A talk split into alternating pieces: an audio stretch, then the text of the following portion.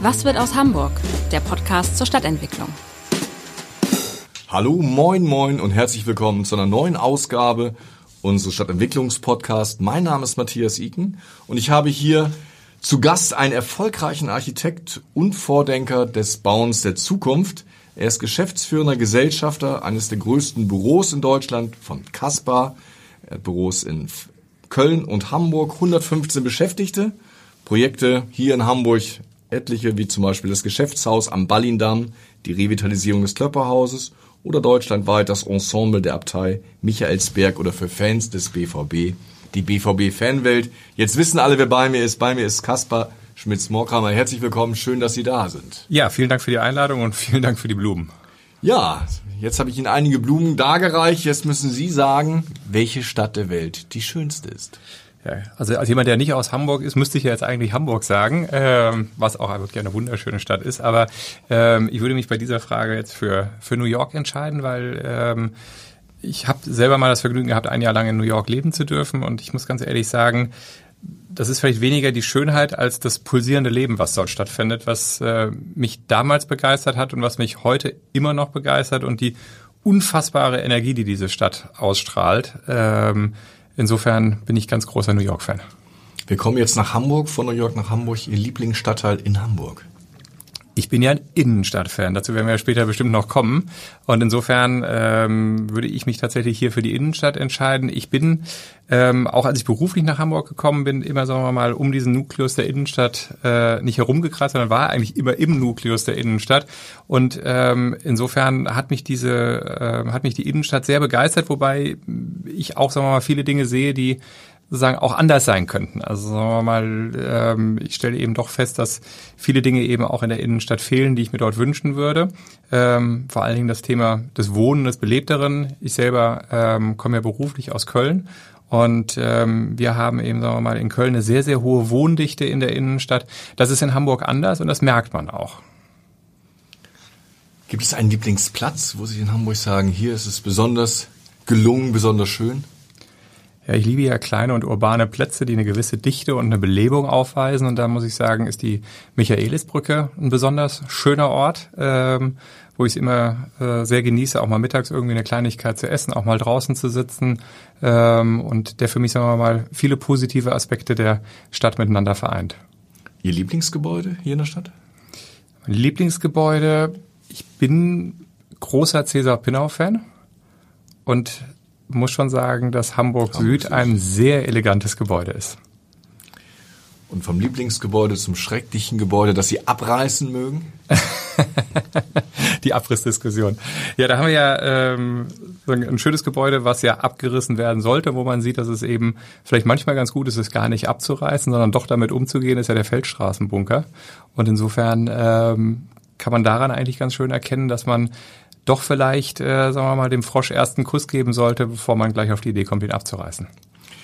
Ja, Herr Schmidt, äh, Herr Schmidt-Smallkammer, da bin ich ja froh, dass Sie jetzt nicht gesagt haben, ich will gar nichts abreißen, weil nach der Lektüre Ihres jüngsten Buches, Sie haben ja schon mehrere Dinge geschrieben, wo Sie sich mit Architektur auseinandersetzen, das heißt ja der Nachhalt. Und da befürchtete ich schon, dass Sie sagen würden, wir dürfen gar nichts mehr abreißen.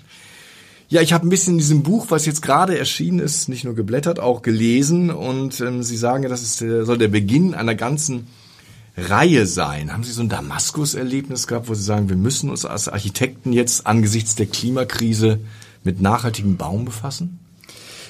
In jedem Fall. Also ähm, das Thema des nachhaltigen Bauens ähm, hat mich schon im Studium sehr stark beschäftigt. Ähm, und ich habe dann in der, in der beruflichen Praxis immer wieder festgestellt, dass wir mit großen Zielen gestartet sind. Also mal, wie man so schön sagt, als Tiger gestartet, als Bettvorleger dann ähm, geendet. Und es wurde sozusagen im Verlauf des Projektes immer weniger. Und ähm, wir haben vor ähm, gut anderthalb bis zwei Jahren ein eigenes internes Projekt mal gestartet. Und bei dem Research und bei der ganzen Lektüre, die ich dann auch, äh, mit der ich mich dann beschäftigt habe, ist mir dann doch aufgefallen, das Thema ist nochmal deutlich dringender, als ich es vielleicht bisher für mich verinnerlicht hatte. Ähm, wir glaubten zwar immer bis dahin, dass wir viel getan hatten, aber in Wirklichkeit muss ich mir eingestehen, dass wir viel zu wenig getan haben und das gilt nicht nur für mich persönlich, für mein Büro, sondern das gilt, sagen wir mal, für uns auch als Branche. Und diese große Verantwortung, die wir als Branche haben, aber auch die große Möglichkeit, die wir als Branche haben, wenn man mal davon ausgeht, dass ähm, die Baubranche weltweit für wenn man alles zusammenrechnet, 50 Prozent der äh, globalen CO2-Emissionen verantwortlich ist, dann sieht man ja, dass wir an einer Steuerungseinheit sitzen, wo man durchaus mal den Hebel in die Hand nehmen sollte. Und natürlich ist mir sozusagen als Architekt und sozusagen Einzelner bewusst, dass das, was ich dazu beitragen kann, immer nur ein kleines Tröpfchen sein kann. Nur was eben in meinen Augen nicht mehr funktioniert, ist zu sagen, ich kann ja gar nichts machen, sondern jeder muss eben sein kleines Tröpfchen dazu beitragen und dann gibt's auch einen ordentlichen Regen. Sie haben ja gerade gesagt, bis zu 50 Prozent des CO2-Ausstoßes hängt so zusammengerechnet am Bausektor. Wie kommt es eigentlich, dass wir wirklich noch bis vor, sage ich mal, zwei, drei, vier Jahren nur über Verkehrspolitik gesprochen haben als CO2-Quelle ähm, und so wenig über ja, Architektur und Bauen? Das ist äh, tatsächlich eine extrem gute Frage, weil es an sich eine kleine Absurdität ist. Ähm, wir haben ja auch nach wie vor ähm, mit unserer Energieeinsparverordnung unterhalten wir uns nur über das, was ein Haus verbraucht an Menge, aber nicht, woher es eigentlich kommt. Und die Frage ist ja eigentlich nicht, wie viel ein Haus verbraucht, sondern wie viel ein Haus emittiert. Und das Zweite ist, wir unterhalten uns immer nur über die Nutzungsdauer. Heute ist es aber so, dass 50 Prozent und mehr auch schon in der Entstehungsphase, also sprich die sogenannte graue Energie, verbraucht werden und dann auch nochmal ein ganz gehöriger Anteil durch den Rückbau eines Gebäudes. Und insofern haben wir über lange Zeit einfach die wichtigsten Aspekte in dieser Diskussion außen vor gelassen, haben auch in der gesetzlichen Regulierung nichts dafür getan, dass das in irgendeiner Weise berücksichtigt oder sogar auch belohnt wird. Es ist eher so, dass wir es fast verhindert haben. Sie sagen, wir haben es fast verhindert, wahrscheinlich auch aus, aus Kostengründen oder weil man es nicht, nicht wusste, wie es anders geht. Also warum hat man sich so schwer damit getan, also auch zu experimentieren, zu, ja, zu gucken, wie können wir genau, CO2 ich, Also sagen wir mal, ich sehe einen gewissen Lobbyismus, der auch dazu beigetragen hat. Ich glaube, dass die Kostenthematik, die gerne vorgeschoben wird, das ist keine Ausrede, ähm, weil wir hätten uns viele Kosten sparen können, wenn wir energieeffizient gebaut hätten. Ähm, tatsächlich leben wir in einem Land, wo wir die Standards immer höher schieben. Also wir haben ja zum Beispiel in unserem Buch untersucht, wie der durchschnittliche ähm, Wohnraum pro Einwohner in Deutschland gestiegen ist. Das geht sozusagen mit nach dem Krieg äh, 1945 natürlich mit ganz kleinen Wohnräumen um die 20 Quadratmeter los, aber war wenig hm? Platz. In den Nissenhütten war wenig genau. Platz. Genau, äh, aber steigt dann eben exponentiell und steigt weiter. Und selbst in den letzten Jahren ist es nochmal um mehr als 10 Prozent gestiegen. Das heißt, wir sind jetzt schon bei weit über 45 und wir laufen auf 50 Quadratmeter zu. Das macht natürlich den ersten Part aus. Und der andere ist natürlich, dass wir immer erhöhtere Komfortanforderungen haben. Also als ich beruflich angefangen habe, war das in, in, in Hamburg, Köln, Düsseldorf und den meisten Städten. Frankfurt war da immer eine Ausnahme, weil die eine sehr internationale Klientel hatten. Bei Bürogebäuden normal dass die maximal eine Kühlung hatten. Aber Lüftung war eigentlich gar nicht zu bezahlen. Ähm, heute ist es so, dass die Häuser alle voll ausgestattet sind. Das kann auch sehr gut sein, aber die Frage ist natürlich, ist es immer notwendig oder gibt es auch andere Wege, wie wir diesen Komfort erzeugen können? Oder die nächste Frage, brauchen wir diesen Komfort immer? Weil wir statten unsere Häuser natürlich so aus, dass sie in jedem Extremfall, also sprich, sagen wir mal, von minus 20 bis plus 35 Grad immer optimal funktionieren. Vielleicht wäre es einfacher, dass wir sagen, es gibt eben mal Tage, an denen es nicht so gut funktioniert, aber dafür kriegen wir sozusagen die graue Energie gleich von Anfang an schon mal runtergedrückt. Wenn man das mal vielleicht ein anderes Bild gießt, wir haben früher Häuser gebaut, die vielleicht so funktionierten wie ein VW Pole. Wenn da zur Not irgendwie was kaputt war, kam man damit noch klar. Inzwischen haben wir irgendwie einen aufwendigen Porsche mit allen Pipapo. Also jedes Haus hat heute, wie Sie selber sagen, eine Lüftung und im Keller irgendwie aufwendige technische Gerätschaften. Müssen mhm. wir da einfach wieder abspecken und wieder zurückkommen zum Polo? Ja, hundertprozentig. Ähm, also das Beispiel ist hervorragend, weil wenn Sie früher Wasser im Auto hatten, sind Sie nach vorne gegangen und haben äh, in den Motorraum reingeguckt und konnten vielleicht, wenn sie einigermaßen ähm, versiert waren, da auch was ausrichten. Heute machen sie auf und sie sehen eigentlich nur Plastik, weil ähm, alles abgedeckt ist und das ganze Auto besteht ja eigentlich nur aus Elektronik und da können sie gar nichts machen. Also sie bräuchten einen Computer, um sozusagen an die Steuerung ranzukommen. Und so ist das mit unseren Häusern auch. Ich will die Technik nicht verdammen, denn es ist falsch. Also sagen wir mal, man kann sehr viel und man kann auch sehr viel Gutes mit Technik machen. Und was wichtig ist, es gibt nicht äh, weiß und es gibt schwarz, es gibt wahnsinnig viele Grautöne. Die Frage ist nur, muss alles immer mit Technik gelöst werden oder gibt es manchmal auch einfachere Lösungen, die dann einfach auch bessere Lösungen sind? Kann man davon die Bauherren überzeugen oder sagen die eher, nee, nee, ich will hier das ganze Programm? Ist nicht immer ganz einfach, ähm, wobei unsere Bauherren mittlerweile, sagen wir mal, diesen Wandel der Zeit auch sehr gut verstanden haben und auch Lösungen hierfür einfordern. Was man aber natürlich nicht vergessen darf, ist natürlich, dass es auch, ähm, dass das Gesetz des Marktes natürlich auch da ist und die Märkte wollen eben einen gewissen Komfort, egal ob das eben im Bereich des Wohnens ist, ob das im Bereich des Büros ist, ob es mit den Luftwechseln im Handel ist, etc. etc.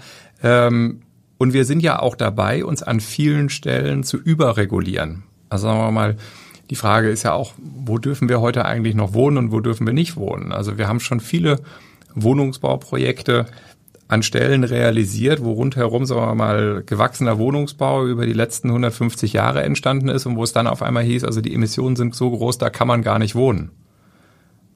Eigenartigerweise gibt es ja Menschen, die da ganz glücklich wohnen. Ähm, und wir machen dann unheimlich viel, um sozusagen wieder etwas wegzunehmen. Und da ist natürlich die Frage, ist das immer sozusagen, ist das das richtige Maß, was wir dort anwenden? Und ich glaube, da würde uns vielleicht, sagen wir mal, in der, in der deutschen Kultur manchmal ein bisschen mehr Experimentierfreude, manchmal ein bisschen mehr Freiheit gut tun, anstatt immer, immer zu glauben, mit statt immer mehr Dämmstoff vor die Häuser. Genau, quasi. genau, ja, und dieser, genau, und, und gerade bei dem Dämmstoff, sagen wir mal, das ist ja, sagen wir mal, in meinen Augen, das, das macht mich ja ganz krank, wenn ich den sehe.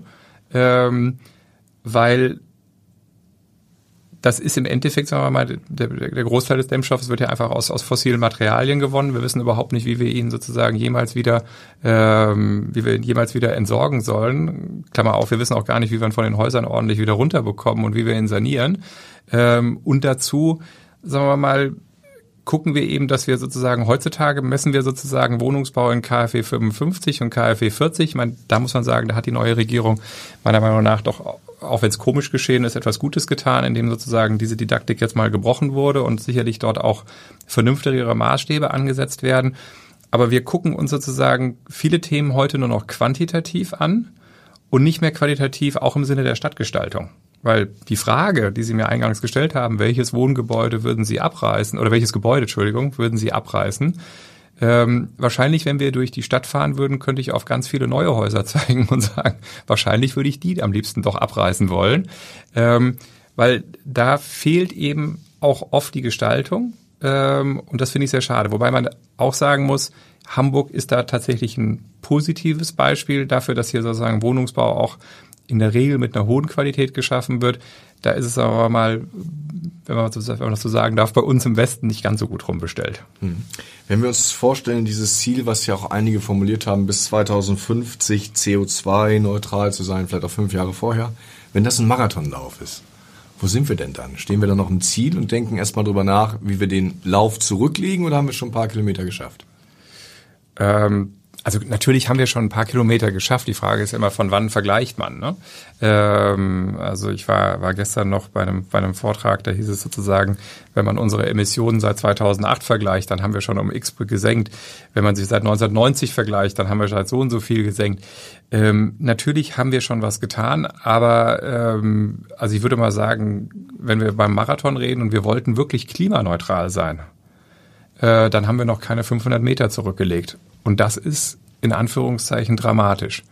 Ich glaube, wenn es uns nicht gelingt, unsere Energieversorgung komplett umzustellen, und da haben wir ja einen Weg eingeschlagen mit erneuerbaren Energien in Deutschland, den wir dann in meinen Augen aber nicht konsequent weitergegangen sind, wenn man sich überlegt, wie wir sozusagen Anfang der 2000er Jahre als Vorreiter in der Solarenergie unterwegs waren und dann sozusagen aufgehört haben, an der Stelle unsere Förderungen zu machen und schwuppsiwupps sozusagen alles haben wieder abwandern lassen. Wenn man sich überlegt, wie wenig sozusagen in die, in die Windenergie in den letzten Jahren investiert wurde und wie stark sozusagen auch, auch solche Themen verhindert wurden, dann äh, sieht man schon, dass wir an den Stellen große Probleme haben. Nur wir werden wahrscheinlich, sagen wir mal, als dieses dicht bebaute Land, was wir eben einmal sind, und dicht bevölkerte Land werden wir nicht über ähm, Solar und über Wind unser Problem lösen. Das heißt, wir brauchen auch andere Technologien und wir brauchen Technologien, die eben äh, auf keinen Fall fossile Energien sein dürfen. Insofern, wir müssen weg von den fossilen Energieträgern. Ansonsten haben wir niemals eine Chance, klimaneutral zu werden. Ich fand in Ihrem Buch Der Nachhalt interessant, da schreiben Sie von dem Experiment eines österreichischen Architekten von Dietmar Eberle, der schon vor einem Jahrzehnt im Vorarlberg mhm. das Haus 2226 gebaut hat, dabei auf Kühlung, Heizung und Lüftung verzichtet. Alle haben ihm vorher gesagt, das kann nicht funktionieren. Das Ergebnis ist, es funktioniert doch. Aber es ist auch schon wieder ein Jahrzehnt her, also experimentieren wir viel zu wenig. Auf jeden Fall. Also sagen wir mal, auch, auch das ist vollkommen richtig. Und es gibt ja einige Experimente, die auch laufen. Es gibt ein Experiment in der Schweiz. Äh, da sind zwei Wohnblöcke gebaut worden, jeweils mit circa 170 Wohnungen. Ähm, eines ist sozusagen im Passivhausstandard gebaut worden und eins ist sozusagen in den normalen gesetzlichen Vorgaben der Schweiz gebaut worden. Und festgestellt wurde, sagen wir mal, dass das Passivhaus besser im, im, im äh, Verbrauch, also weniger verbraucht. Allerdings nur zwei Prozent weniger, also marginal weniger, aber durch die ganze Technik, die mit eingebaut wurde, in den Nebenkosten um ungleiches viel teurer ist. Und wenn wir dann wieder bedenken, die 50 Prozent, die ich vorhin gesagt habe, 50 Prozent sozusagen Erstellung des Gebäudes und 50 Prozent äh, Betriebszeit, dann habe ich natürlich am Anfang durch die ganzen Materialien, die ich eingebracht habe, schon so viel mehr CO2-Emissionen ähm, verursacht, die kann ich gar nicht mehr aufholen. Und tatsächlich müssen wir uns ein bisschen mehr hinbewegen, dass wir uns überlegen, nicht wie kriegen wir es in der Theorie optimal hin, sondern wie kriegen wir es für den Menschen optimal hin. Denn die Passivhäuser könnten ganz, ganz toll sein. Sie funktionieren eben dann nicht, wenn der Bewohner das Bedürfnis hat, ein Fenster aufzumachen. Das darf er eben nicht, ähm, weil er dann das ganze System kaputt macht. Also hält der Bewohner sich an alles das, was er machen müsste, hat er das optimale Haus. Aber der Faktor Mensch ist eben ein Thema. Und insofern müssen wir uns die Frage stellen, wie kriegen wir optimalerweise die richtigen Häuser für die Menschen hin? Das hatten wir neulich, sagen wir mal, ganz interessant besprochen mit einer Baugruppe, wo die eben erzählt haben, dass sie sich selber ihr System ausgesucht haben und natürlich dann auch sehr gut damit umgehen können. Aber wenn ich das eben für jemanden baue, muss ich auch davon ausgehen, dass er es vielleicht in der Stelle gar nicht annimmt, wenn ich ihn nicht richtig abholen kann. Täuscht der Eindruck oder sind die wirklich innovativen Projekte oft im Ausland zu finden? Also fehlt uns da manchmal der Mut oder vielleicht auch der Anreiz, hier in Deutschland zu sagen, entwickeln wir doch mal wirklich Häuser, die viel weniger Energie verbrauchen und trotzdem nicht zu Hightech-Ruinen werden? Nein, ich glaube, der Eindruck täuscht nicht, weil ähm, wir tatsächlich ein, ein, Thema haben, dass wir zu wenig experimentierfreudig sind und das auch von unseren Gesetzen her gar nicht zulassen. Ähm, und insofern ähm, glaube ich schon, dass wir natürlich in Deutschland auch gute, äh, immer gut sind dabei sozusagen zu experimentieren, aber uns vielleicht auch die Rahmenbedingungen fehlen, um das, äh, sagen wir mal, auch wirklich zuzulassen und das sozusagen vielleicht in kleineren Einheiten machen können, aber nicht im großen Maßstab mal ausprobieren können. Also statt jetzt nur über KfW 55 oder KfW 40 zu streiten, eher ein 100 Millionen Fonds für zukünftiges Bauen. Absolut. Also das wäre mehr als angemessen und ähm, vor allen Dingen nicht nur Theorie, sondern gerne Praxis. Und viel wichtiger ist für mich nicht die Frage, was ist der theoretische Wert, den ein Gebäude verbraucht, sondern das Tracking, was verbraucht das Gebäude wirklich. Und 2226, das Sie eben zitiert haben, ist ja ein schönes Beispiel dafür.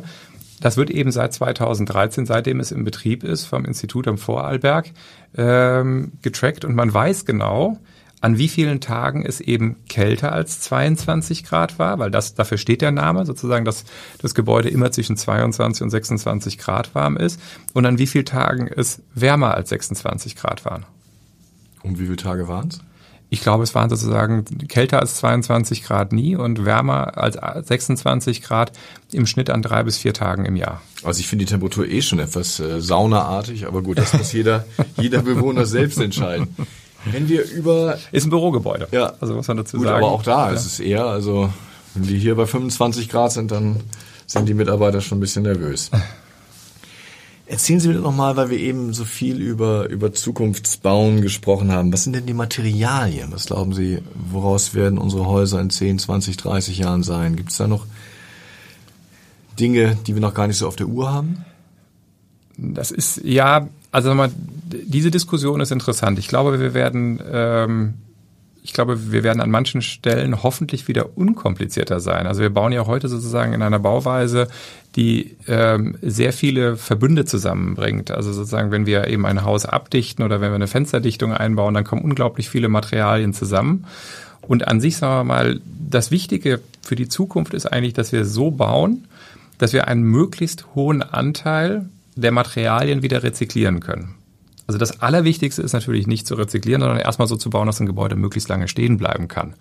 Aber dass wenn man eben dann Teile eben wieder rausnimmt, dass man diese eben auch rezyklieren kann. Und man muss sich einfach darüber bewusst sein, dass unterschiedliche Teile in unterschiedlichen Gebäuden auch eine unterschiedliche Lebensdauer haben. Also natürlich hat in einem Bürogebäude der Innenausbau eine andere Lebensdauer als die Fassade.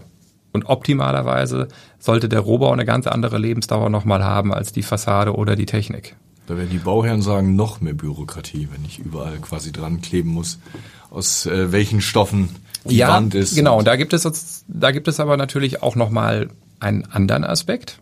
Ähm, und der heißt, heute bauen wir so, dass im Endeffekt alles das, was verbaut ist, in Anführungszeichen nur Abfall ist. In Wirklichkeit haben wir aber Materialbanken. Also sprich, unsere Städte sind ja vollster toller Wert- und Materialstoffe, die wir auch wieder anders verwenden können. Das heißt, einerseits ist es ja für uns volkswirtschaftlich hochinteressant zu wissen, welche Materialien sind eigentlich wo verbaut, welche Materialien werden eigentlich wann wieder dem Markt zugeführt und auch betriebswirtschaftlich zu wissen, hat das Gebäude auch einen Materialwert? Und deswegen sind wir ja zum Beispiel ähm, Kennedy, also Gründungspartner von Madasta in Deutschland, wo eben genau ein Kataster für die Materialien, die in einem Gebäude verbaut werden, angelegt wird und der Bauherr jederzeit eben die Informationen darüber hat, erstens, wie viel, äh, wie viel Emissionen sind in meinem Gebäude gebunden und zweitens, welchen Wert haben diese Materialien und drittens, welchen Anteil von den verbauten Materialien kann ich auch wieder rezyklieren. Beziehungsweise welche Materialien, die ich verbaut habe, sind bereits rezykliert worden. Mhm. Ich fand ganz interessant in Ihrem Buch, dass Sie da geschrieben haben, dass Algen als vielversprechend gelten. Erzählen Sie nochmal, wie Algen helfen können, den CO2-Ausstoß zu mindern. Genau, also Algen haben natürlich, es gibt in, äh, wir haben das ja zitiert, weil es äh, von ähm, einem amerikanischen Büro von SOM sozusagen eine eine, eine Hochhausstudie gibt, äh, wo eben Algen mit in die Fassade eingeplant wurden, sozusagen als, ähm, als Möglichkeit CO2 zu binden. Ähm, ich glaube, wir sind da heute noch nicht an einem Stand, wo wir sagen können, wir sind schon so weit, dass wir das verbauen könnten. Also das ist auch der klare Vorwurf, der SOM gegenüber dann erhoben wurde.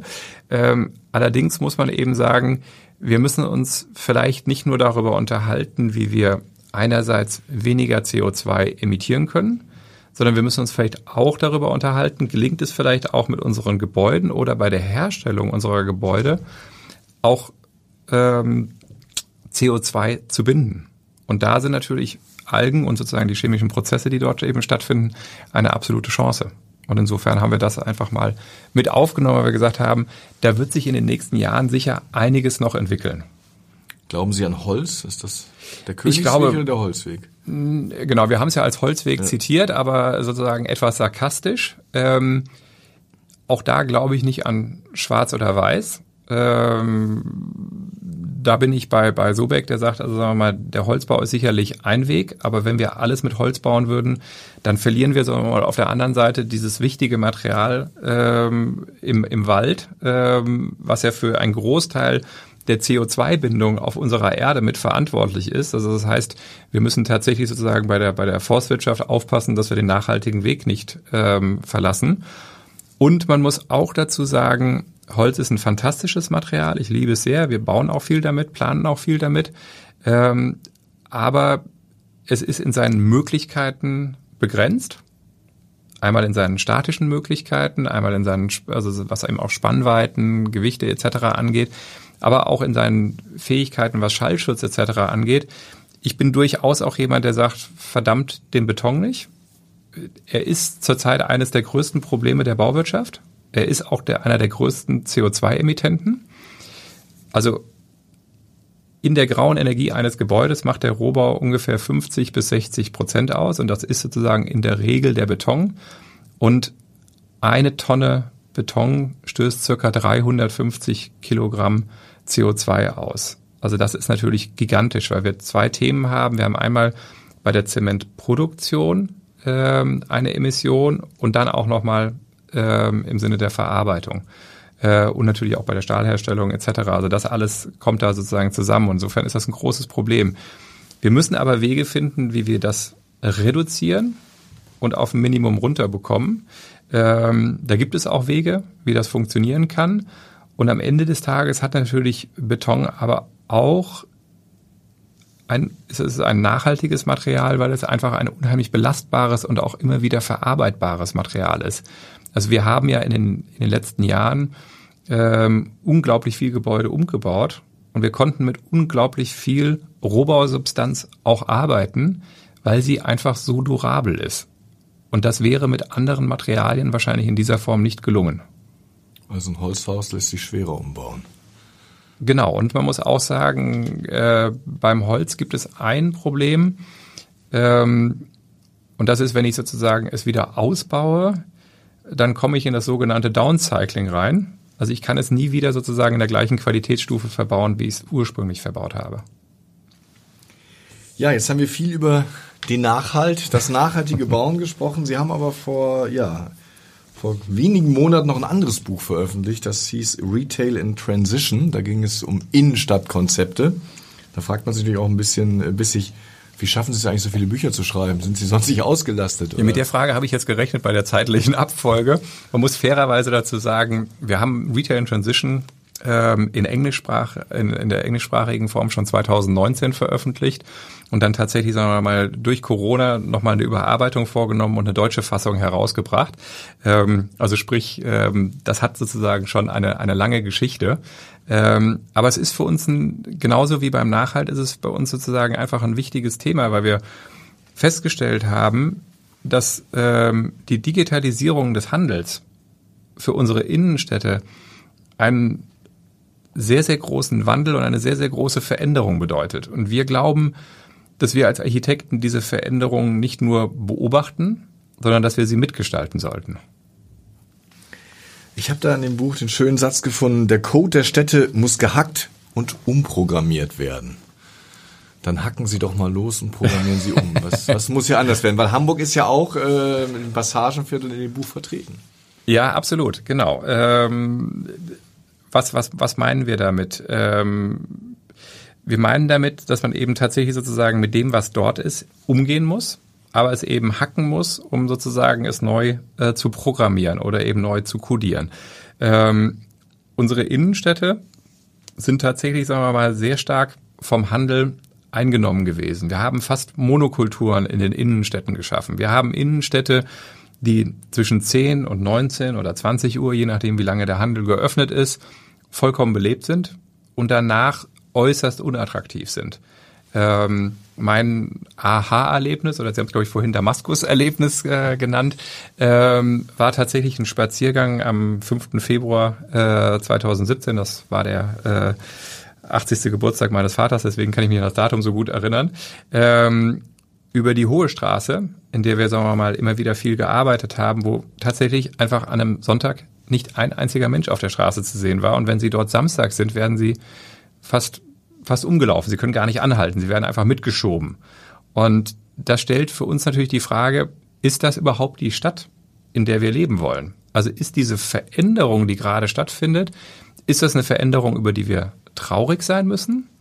Oder ist es vielleicht eine Veränderung, über die wir uns freuen können? Weil vielleicht kriegen wir als Menschen, als Stadtbewohner unsere Innenstädte ja auch wieder zurück, wenn wir sie uns nehmen. Natürlich nicht, wenn wir nur zugucken. Im letzten Podcast war, war Gerd Kehler, da haben wir auch ein bisschen über die Innenstadt gesprochen. Hamburgs renommierter Architekturexperte und der hat gesagt, also Hamburg hat es natürlich auch als Innenstadt ein bisschen schwerer, weil die Innenstadt sehr, sehr weitläufig ist und durch die Alster halt nicht diese, diese Gassenstruktur haben. Da habe ich so ein bisschen überlegt, ist das nicht auch eine Chance, so etwas wie die Binnenalster mitten im Herzen der Stadt zu haben, was man nur anders nutzen muss? Ja, so hundertprozentig. Also ich habe das, äh, hab das auch aufmerksam gehört. Er hat das ja mit, mit Düsseldorf verglichen. Das fand ich natürlich sehr witzig, weil ich sozusagen außerhalb von Düsseldorf lebe und die Stadt sehr, sehr gut kenne. Ähm, und ich denke schon, dass Hamburg ist also in meinen Augen wirklich eine wunderschöne und ganz, ganz toll angelegte Stadt. Insofern hat Hamburg unglaubliches Potenzial. Und ich glaube, das Besondere an Hamburg ist, dass die Stadträume, also der öffentliche Raum, und das ist eigentlich das Essentielle einer Stadt, ähm, unheimlich attraktiv ist. Ich glaube, dass die Nutzungsvielfalt, und deswegen haben wir ja das Passagenviertel mit aufgenommen, einfach in Hamburg in der Innenstadt noch viel zu gering ist. Das heißt, ähm, tatsächlich wird viel zu wenig in der Hamburger Innenstadt, zumindest soweit wir das beurteilen können, ähm, gewohnt. Wir sehen ja auch, dass sozusagen bei Neubauentwicklungen auch unsere Bauherren sich darum winden, sozusagen die, die Wohnungen, die sie eigentlich herstellen sollten, dann eben an Ort und Stelle auch herzustellen. Ähm, ich glaube, da müsste man doch deutlicher wahrscheinlich auch nochmal eingreifen. Ähm, ich glaube aber eben auch, dass diese städtebaulichen Achsen, äh, die Sie angesprochen haben, also sprich eben mit einer Binnenalster in Verbindung sozusagen dann zu den angrenzenden Straßen, eine unglaubliche Chance sind und ähm, ich glaube, wenn ich das richtig in Erinnerung habe, hat Gerd Kehler ja auch sozusagen etwas radikalere Vorschläge gemacht, was die, ähm, was, was den Verkehr angeht. In der Tat. Ähm, Tiefgarage und von da an dann nur noch mit genau. Golfcars zu Fuß oder mit Rollern in die Stadt. Genau, und ich glaube, sagen wir mal tatsächlich, ähm, ich weiß nicht, ob man gleich sozusagen alles rausnehmen muss, aber vielleicht muss man einfach auch mal gewisse Straßenzüge ähm, einfach mal anfangen, ähm, sagen verkehrsmäßig zu von, von dem von dem Auto zu befreien, weil ich glaube, dass der Hamburger öffentliche Raum deutlich mehr zu bieten hätte, wenn er nicht ganz so viel Blech aufnehmen müsste.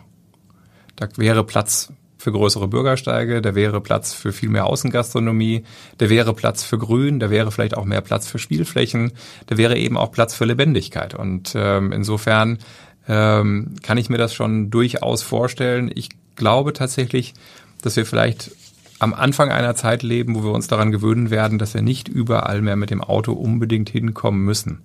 Und ähm, ich glaube halt auch, dass wir das den Menschen auch beibringen müssen. Ich war letzte Woche zum Beispiel in Zürich, da, wenn man dann eben die Bahnhofstraße runterläuft und dann eben auf den See zuläuft, das ist einfach ein unglaublich schönes Stadtbild, was sich dort einem präsentiert.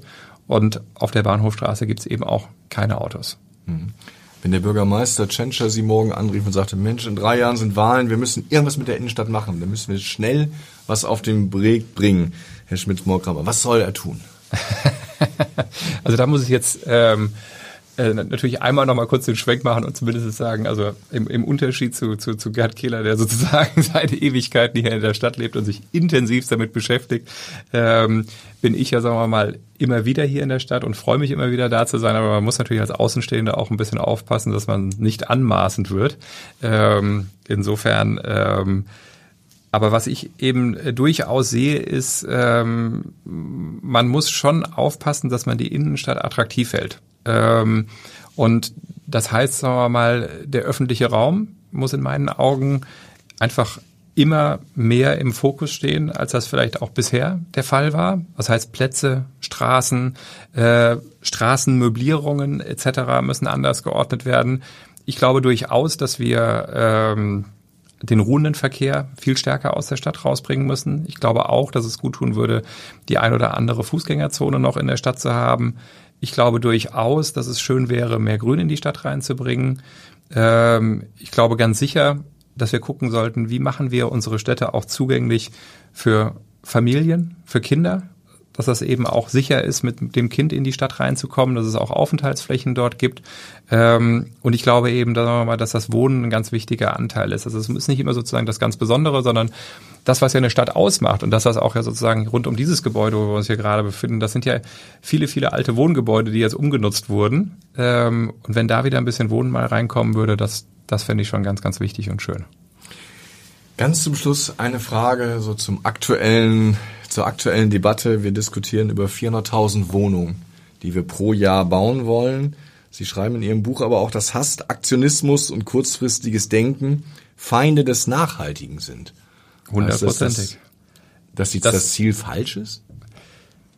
Ich will es gar nicht als falsch bezeichnen, aber ich finde es zu kurz gesprungen, nur quantitativ sich über Wohnungen zu unterhalten das, was wir ja mit dem Nachhalt machen, ist, dass wir einmal innehalten und noch nicht von uns behaupten, dass wir eine Haltung haben, sondern dass wir dabei sind, eine Haltung zu finden. Und ich glaube, wenn wir über 400.000 neue Wohnungen sprechen, dass wir durchaus auch eine qualitative Diskussion darüber führen müssen, wie Wohnformen der Zukunft aussehen, welche Bedürfnisse die Menschen haben, wo wir dieses Wohnen unterbringen und dass wir uns in meinen Augen auch viel stärker damit beschäftigen müssen, welche Flächen sind denn eigentlich schon frei? Es gibt ja in Deutschland einen Leerstand, der fast zwei Millionen Wohnungen äh, sind. Was ist denn eigentlich mit diesen Wohnungen? Warum will denn da keiner wohnen? Warum können wir denn eben Städte, die vielleicht vernachlässigt wurden in den letzten Jahren oder Jahrzehnten, nicht stärker wieder einbinden und attraktiver machen? Und ähm, gerade bei uns sozusagen aus, aus Köln und Düsseldorf, wenn man den Blick zum Beispiel ins Ruhrgebiet rüber kreisen lässt, ähm, dann haben die ja dort kein Wohnungsbauproblem. Wir haben aber ein Wohnungsbauproblem in Düsseldorf. Müssen wir deswegen alle Wohnungen in Düsseldorf bauen, wenn wir wissen, dass sozusagen in Krefeld sozusagen schon wieder großer Leerstand herrscht? Ähm, oder müssen wir uns vielleicht auch Mühe geben, andere Städte wieder attraktiv zu machen und dort zu gucken, dass wir sie eben auch zum Beispiel über Infrastruktur, Verkehrsmaßnahmen eben wieder so anbinden, dass es eben auch attraktiv ist, dort zu wohnen und nicht sozusagen wenige Zentren existieren, in denen alle leben wollen. Ja, das ist sicher auch für Hamburg ein schönes Schlusswort. Herr Schmitz-Morgammer, ich bedanke mich für Ihre Ausführungen und ich hoffe, dass Sie wieder einschalten, wenn es das nächste Mal heißt, was wird aus Hamburg? Weitere Podcasts vom Hamburger Abendblatt finden Sie auf abendblatt.de slash podcast.